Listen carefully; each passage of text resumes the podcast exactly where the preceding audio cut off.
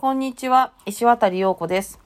いやー、ちょっと日付、日にちが相手の更新となってしまいました。前回の更新が5日前って書いてありましたね。5日前ってことは、1、2、3、4、5、10日。先週の水曜日から、私は、この、はあ、クレタンが吠えてる。私はちょっとおやす、おサボりをしてたってことをサボってたわけじゃないんですけどね。これもそうなんですが、ちょっと本当に、あの、びっくりするぐらい追われて、いろんなことに追われてて、すっかり、もうちゃんと目の前にメモが書いてあるんだけども、もう頭の中からスポッと抜けてましたね。でもこうやって、ちゃんと、あの、引き続きやっていきたいと思いますので、あの、気まぐれのようには感じますが、できる限り毎日やっていきたいと思ってます。今、クレオタンがなんでこんな興奮状態かっていうと、カットに行ってきたんですね。相変わらず丸刈りになって帰ってきたんですけども、ちょっとその、お出かけから、まあ、ペットホテル、あペットホテルじゃないや、動物病院でカットしてもらってるんですが、カットから帰ってくると、お家に帰ってくるとことがすごいよろ楽しく、嬉しくって、大はしゃぎしてしまってて、今、その一番マックステンション上がっている状態のクレオちゃんがここに今足元にいるので、ちょっとうるさいかもしれないんですが、そんなクレオちゃんを片手でなでなでしながら喋っていこうと思います。えっ、と、この週末、土曜日、日曜日と、コンサート三昧で、土曜日は知り合いのピアニストさんが、シングルレコードをリリースするということで、ツアーを行ってて、東京公演千秋楽で、それを見に行ってきました。で、日曜日、昨日は、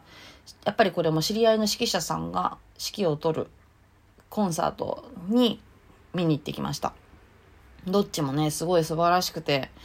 本当に楽しくた、楽しかったし、感動したし、やっぱり行ってよかったなと思ったし、あのーこう、舞台に立っている、その、その、それぞれの人を見ると、応援したいなって思うし、見ていきたい。あの、いつもこう声援を送っていきたいし、そういう風な人にその、とのそばにいらいられる自分もすごい嬉しいなって思って、な感慨深く舞台をな見ていましたね。で、もちろん、あの、自分も舞台に立つ人間なので、あの、この、なんていうのかな。できる限り、こう、お誘いを受けた舞台とかは、あーほら、クレタンが吠えてる。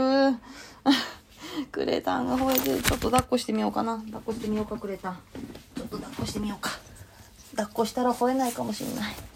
いしょ。ちょっとおとなしくしてくれるかもしれない。できる限り、その、お誘いを受けた舞台は見に行きたいとは思うんですが、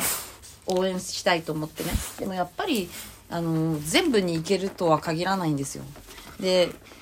うんと、なんだかわかんないけど、最近私、本当に日々の、日々に、日々日々、毎日になんか追われてて、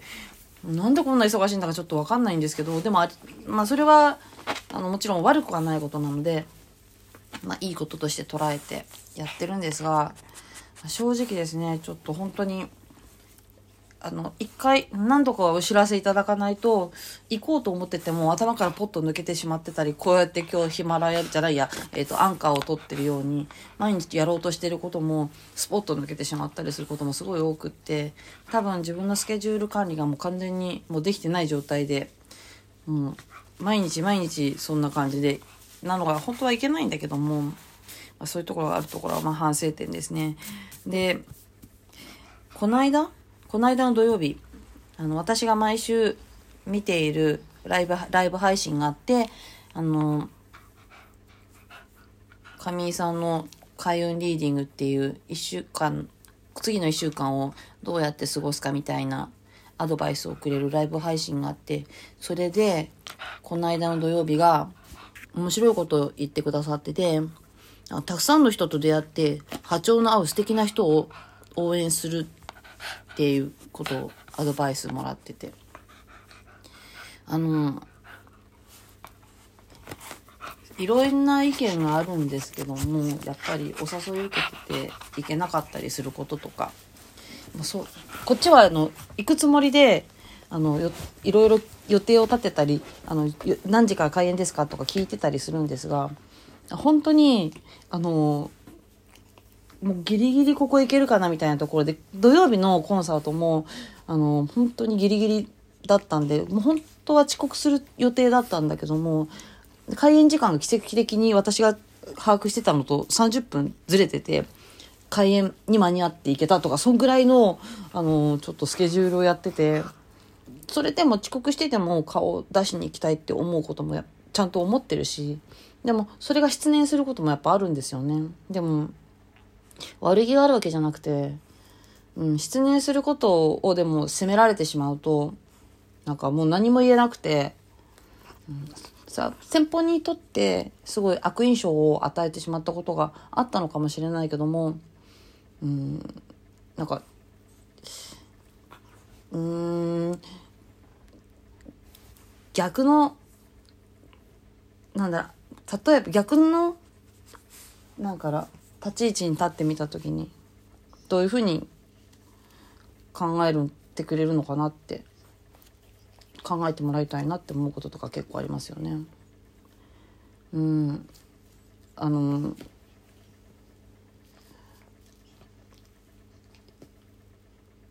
行けない理由があるんだ、行けない、行か、行きたくないんだったらとか、行けないんだったら、嘘でもいいから、なんかちゃんと行けないっていう理由を言えとか言われても、行くつもりあったのが失念してたから、そんな嘘ついて行けない理由とか言うつもりもなかったし、なんかそういう風に捉えるのってすごい、ちょっと卑屈なんじゃないかなって思ったことがありました。スケジュール管理ができてない自分がいけないのかもしれないけども、これが、この土曜日の私がもらった開運リーディングの、意味合いなのかなってちょっと体感したことがあったので、今日はそういうことを喋ってみました。その開演時間遅刻すると思って行ったけど、実は私が考えてた時間の30分後だったため間に合ったコンサートとかね。あの、その土曜日のコンサートも遅刻して行ったんですよ。私武術クラスがあって。でもそのメインのあの3時開演で6時、あ、3時会場で6時開演でいろんな DJ とかのプレイがあってメインが7時からだったんだけどもそれには間に合って。で本当は5時に行く予定だったんだけどもちょっとうちの集合住宅のちょっと不不具合が出て急遽6時に到着することになったりしてでもちゃんと楽しんで帰ってこれることとかあったりして。それがうんそのアドバイスの言うた言うたるところだったのかなって